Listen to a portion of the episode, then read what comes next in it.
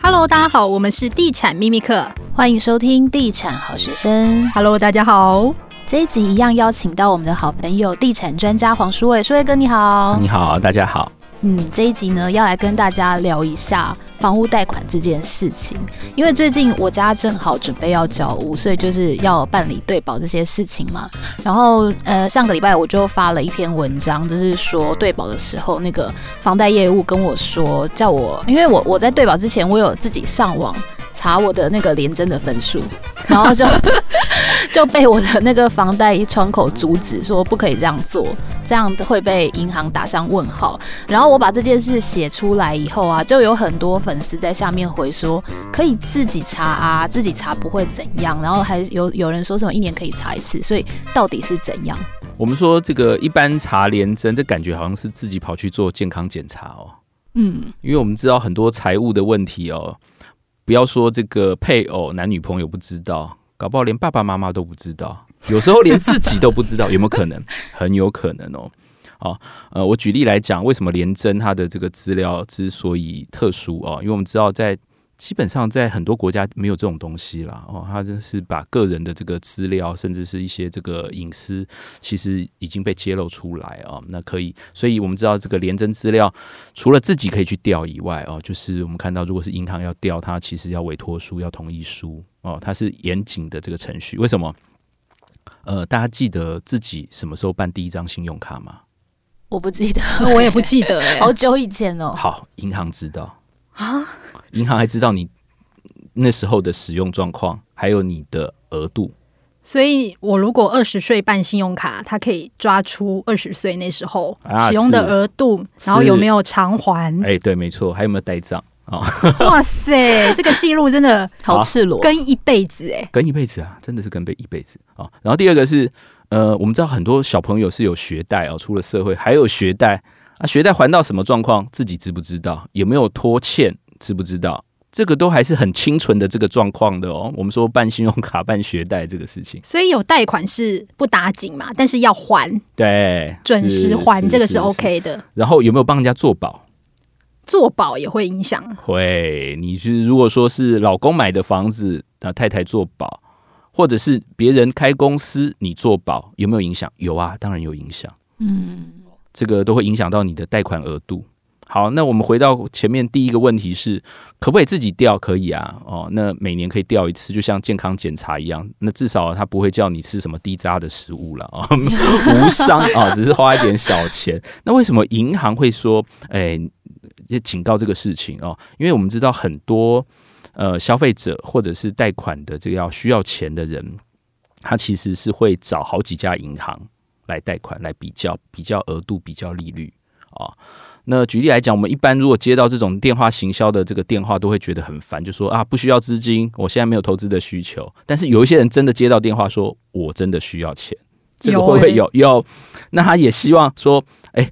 A 银行跟我说我可以贷三十万，那 B 银行会不会跟我说可以贷五十万？A 银行说这个宽限期有两年，B 银行会不会说这个宽限期是五年？它也会比较条件，所以我们知道这个是一个这个就像一般买卖市场一样，我们会讲一般市场会觉觉得是货比三家不吃亏，对不对？没错。但是银行 A 银行他不知道你去 B 银行掉了什么东西，他会觉得是哎。诶是不是 B 银行回绝了你的贷款申请？你是不是有什么黑资料，或者是有不能告诉别人的这个问题？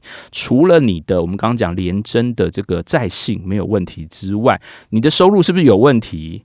你是不是还有做其他的这个事业来源？它是有风险的。这个就会变成银行之间，它虽然不会交流，但是它会用联征的资料啊，例如说，可能一个月你如果调了三次，其他行库调了三次，他可能就直接先拒绝你的申请。嗯，有那时候我在带我的房子的时候，那时候那个建设公司就有特别提醒，千万不要一次问好几家啊！是是是是，你如果送件好几家，你可能到最后是贷不到的啊！对。他就可能会暂时冷冻，他告诉你说，再过两三个月，我被冷冻了。所以那个记录是两三个月就 OK 了吗？啊？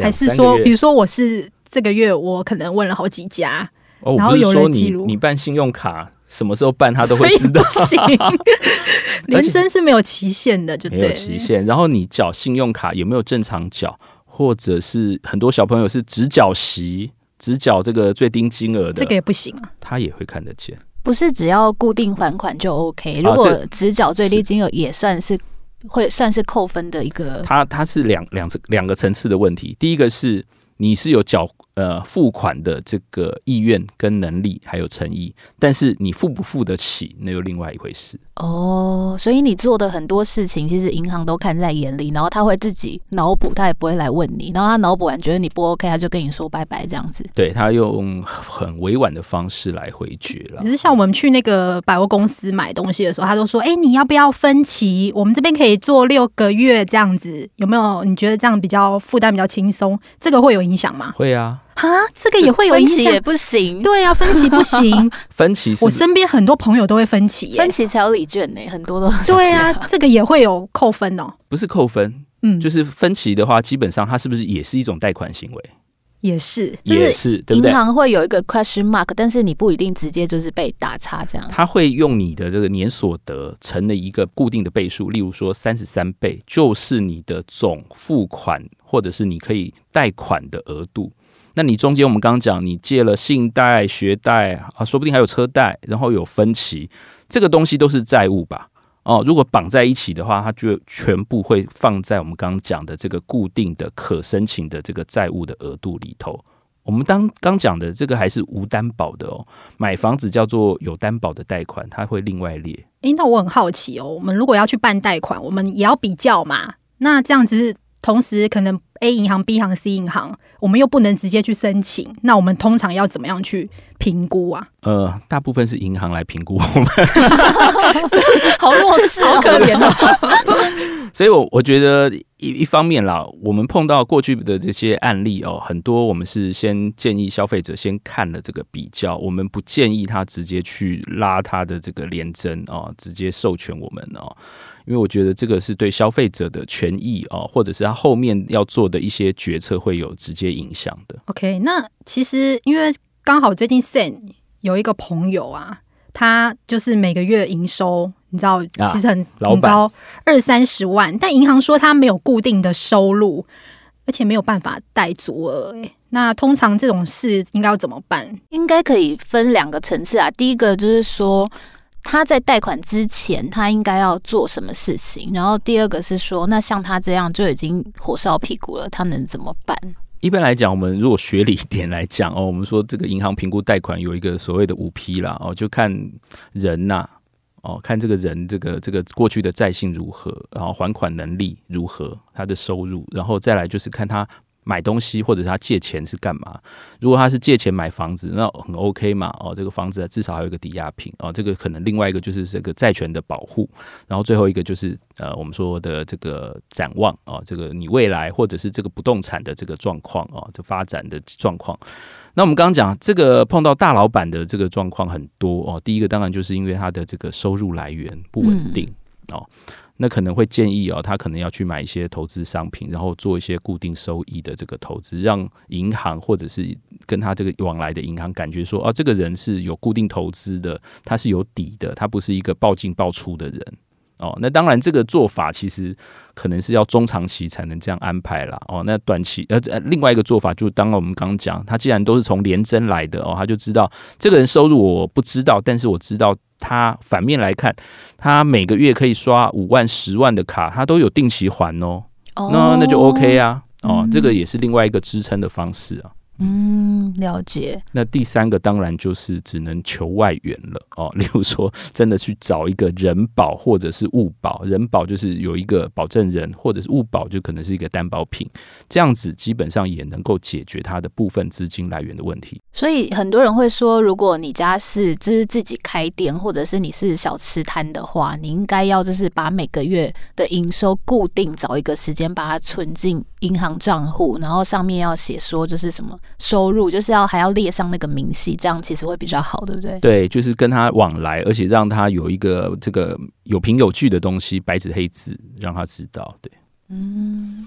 不过你这几年，因为你之前你说你在银行待过嘛，那是。那因为我们之前才分享了一些联征的很有趣的案例，所以你要不要再分享一下？哦，对啊，其实我有我有写在我们的粉丝团 po 文，但是我在这里就再快速再跟大家讲一次，就是我觉得对保完了以后，那个房贷窗口就跟我聊天，他就说他之前遇到一个状况，就是因为他说其实房贷窗口都会比。客户的配偶更了解客户的状况，他就说他之前遇到一个状况是，就是那个是先生要当太太的保证人，然后就是太太的房子是太太的名字，然后先生虽然愿意当这个保证人，但是却不愿意提供相关的资料。像我们很乖嘛，我们就会自己去列列印那个银行存折啊，然后会自己给给那个房贷窗口看我的那个股票的那个状况，赤裸裸的，对 对。但是那个先生就很奇怪，他虽然答应，但是是就什么资料都不给，那那个房贷窗窗口最后就只好自己去调，然后一调才发现，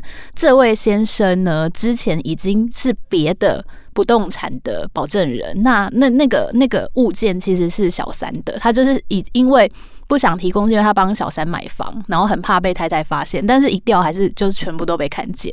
是啊。对，然后，然后后来那个他就那个房那个我的房贷窗口打给那个先生，然后那个先生一听被抓到以后，整个态度变超好，然后一直说：“拜托你不要跟我老婆讲，我全部都给你，对，你要什么资料我都给你。” 对，大概是这样。对啊，因为我们刚刚讲哦，做保人基本上如果这个主要的借款人他倒账的话。那他就是找连带保证人嘛，嗯，那所以基本上在当初做保的时候，他这个银行对于他的这些连征调查哦，其实也有做一定的这个很彻底的调查。然后，如果我们说他小三真的倒账或跑掉了哦，那是接下来就是谁在付这个贷款？当然就是这个老公嘛，嗯，哦，那这个老公又帮小小三付贷款。那如果老婆突然嗯，负担能力变差了，哎，或者是他也不缴息了，银行要找谁？找老公。那最后 跑路的，先跑路的是应该是老公了吧？那你有没有遇过什么有趣的连贞故事？哦，这个太可怕了哦，因为太可怕了，我好期待哦。因为所有连真的资料看起来都是会会非常赤裸，多赤裸？哦，就是你什么时候？第一个就是你什么时候办信用卡？你什么时候出社会？然后你那个时候的财务状况如何？甚至是你的，我们讲反过来，如果说你的这个信用卡的付款能力，或者是呃贷款付款能力好的话，表示说你的收入也是正常，甚至是是是有成长性的。OK，那如果是反过来就很可怕哦。这个人如果一开始他的这个信用卡的额度很低。然后他的这个贷款，这个前科累累，然后这个可能就银行一看就是拒绝往来户。好，那我的确在过去的银行服务的经验里头哦，碰到很多是呃父母跟小孩之间的问题啊，父母有时候小孩有时候是夫妻之间的问题，是很微妙的。我们会觉得啊，就是夫妻感情不合，或者是一言不合，或者是对什么意事情有歧见。但是父母跟小孩，我们都知道，那个就是手心手背都是肉，都是心贴心的。但是你知道，有一些小朋友，就是或者是有一些年轻人，有一些事情他是不愿意跟父母讲的。他不是因为感情的问题，感情的问题还容易，是钱的问题。钱的问题，他有时候会走不出来啊？什么意思啊？我举举例来讲，我那个时候碰到一个客户，这个客户也是别人介绍。这个客户呢很妙，他是一个仙姑。简单讲，他是一个机身啦，哦，他是会会上升的那一种。呃，对，是，但是他有一个儿子，他这个儿子呢，那时候年龄跟我差不多，然后这个年儿子呢很认真，而且很热情，他很早就出来工作，在妈妈的一个朋友介绍之下，他去这个科技厂，然后他是做他的设备。嗯，哦，他也不是做多高级的设备，他是做厂的一个其中一种建材的设置啊。简单讲是这样，而且他因为很早就出社会，而且做得很好，照理说呢，他应该是收入不错哦。但是他妈妈就觉得很奇怪，虽然他是一个仙姑，但是他不知道他儿子发生了什么事情，为什么儿子看起来就是不快乐哦？儿子他可能。呃，可以给给爸爸买一台双 B 的车，自己也买一台，哇，感觉好像是兄弟一样哦，父子这个感情很好。但是他觉得他的儿子就是怪怪的，就来找我。然后找你，为什么仙姑可以自己就是问神啊？是，这这也是很很特殊的机缘。反正就有人介绍，他就说：“那你跟他儿子谈谈看是怎么回事好了。”那这个儿子呢，就我们就把他的。我们没有排命盘啊，没有看八字，把他连针拉出来，我就说哇，某某先生怎么回事？你怎么会欠这么多钱呢、啊？欠多少？哦，我记得那时候是三五百啊，这么多哎、欸，三五百哦，他其实很年轻，那时候三十出头，他就在他的房间讲的声泪俱下。他说他娶了一个老婆是越南籍的，那他很爱他的老婆。那也希望他老婆每年回越南探亲省亲的时候都是非常风光，嗯，所以他寄了很多钱去给他的老婆的娘家盖房子做生意。哇，听起来怎么有点像诈骗？是一个听起来是一个新好男人，他老婆也还在啊，还在，还在，还在，没问题，就是一个新好男人。然后爸爸呢，这个一辈子那么辛苦，他也给他爸爸买了一台虽然是二手，但是也是双 B 的车。哦，就希望全家、哦、对全家都过得很好，妈妈也没有什么烦恼。但是他这个贷款的这个问题呢，因为我们知道他可能贷了新这个买二手车，他贷了车贷，车贷利率很高。然后他房子是他妈妈的，他们住在家里哦，所以他也没有房贷，所以他完全是用信贷在偿还，所以他的这个压力非常大，大到已经无法解决了。那是真的无法解决吗？我就一看他的连征，我说不对啊。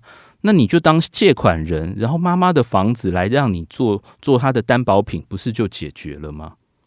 对啊，对，就这样解决了。所以妈妈完全不知情，妈妈知道了以后就叹了一口气，就松了一口气，就是这么简单而已。哦、呃，因为当事人，因为我觉得这个人的个性应该是就是。我为人人的那一种，对啊，他也不希望让对妈妈担心啦。这种时候自己承担，专家的帮助是这样，你看立刻问题就解决了，是不是？另外一个也是这样，也是一个妈妈。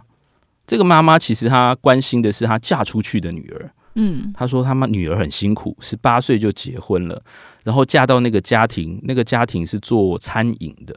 他觉得这个女儿在这边，然后又要生小孩了，他就很担心这女儿是不是呃经济上面会不会有问题。那我们知道嫁出去的女儿有时候是比较倔强哦，她也不会来跟妈妈讲生活上的苦处或难处，所以那个妈妈就说：“那你帮我看一看她的 在信，她的连针有没有问题？”等一下，等一下，在这里我要发一个问：是，所以父母是可以去调小孩的？没有，没有，我们也是透过这个当事人的同意。哦，还是要当事人同意。是，这个都是非常严谨的。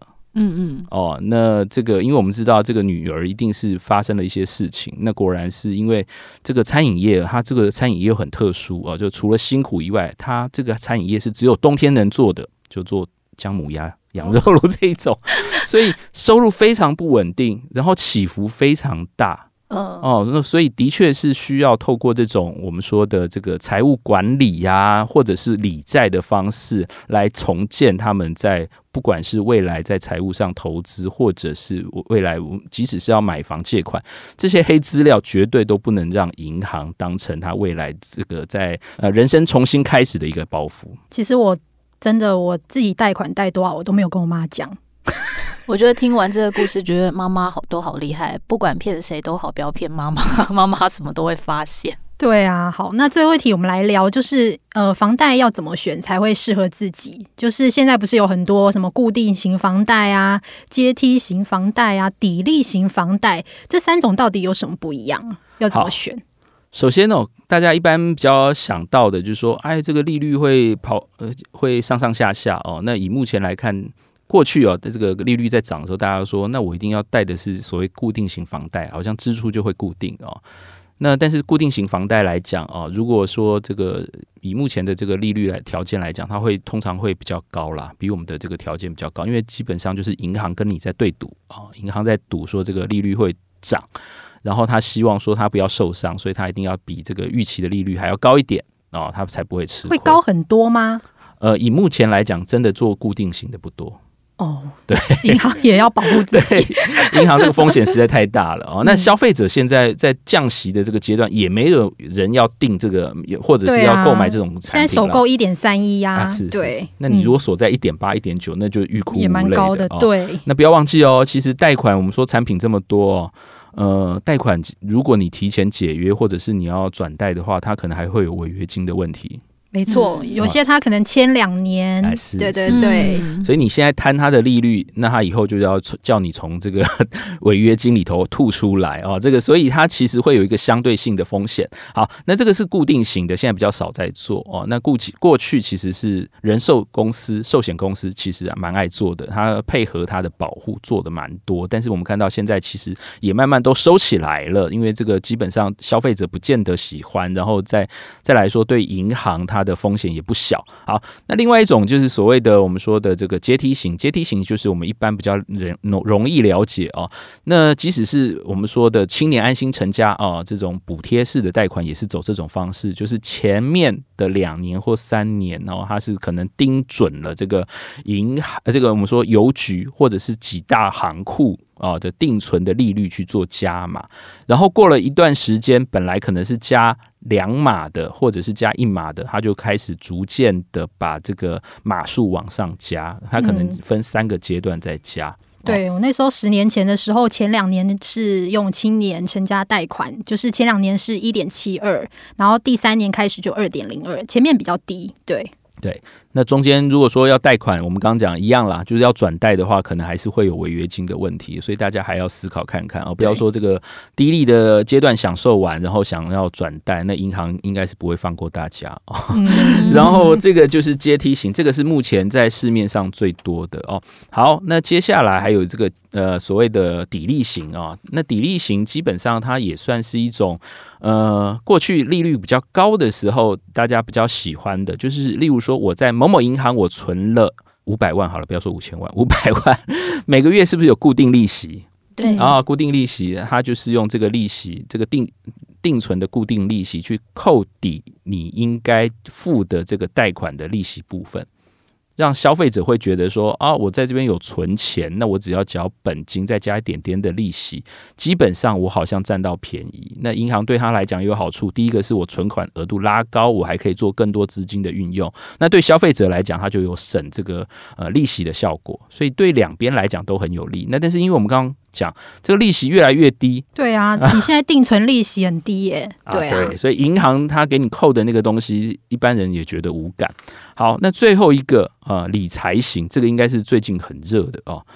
理财型的这个贷款，它会比较特殊，就会很像刚 Sam 讲的，很多这个大老板喜欢做的哦。嗯，他要一些周转金啊，一些货款啊，他就是可能设定一个这个一个房子五千万，他设定四千万，然后他随时借随时还都没有问题。那但是不要忘记哦，他的利息是按日计酬的哦，所以虽然它的利率看起来跟一般的这个我们说呃我们在使用的这个固定式的或者是阶梯式的，它比较高一点。但是如果以日计息的话，它其实滚滚动的速度是更快。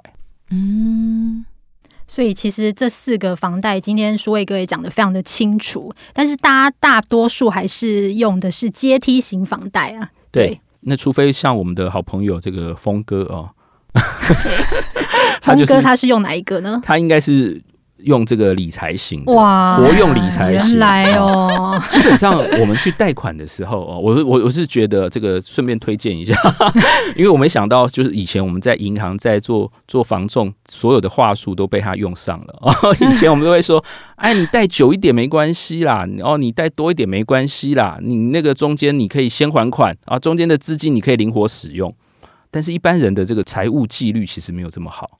对，对不对？对，所以到最后就是越越欠越多，越借越久。嗯，对。那真的拿来做投资，而且投资以后马上就老老实实去还，然后用盈余再去做，再去钱滚钱的，这个真的是需要财务纪律来来做规制。对。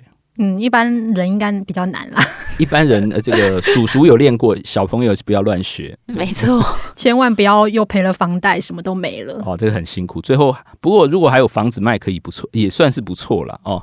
至少有房子嘛，有也算解套，对哦。对，那就最怕是连这个房子哦都玩到玩当冲玩到不见去了啊，哦，这个就麻烦。对，更可怕，如果去借高利贷，不更惨？真的。好，那这一集也非常谢谢舒卫哥。那下一次我们再邀请舒卫哥来上我们的节目。谢谢，那我们就下次再见喽，拜拜。拜拜。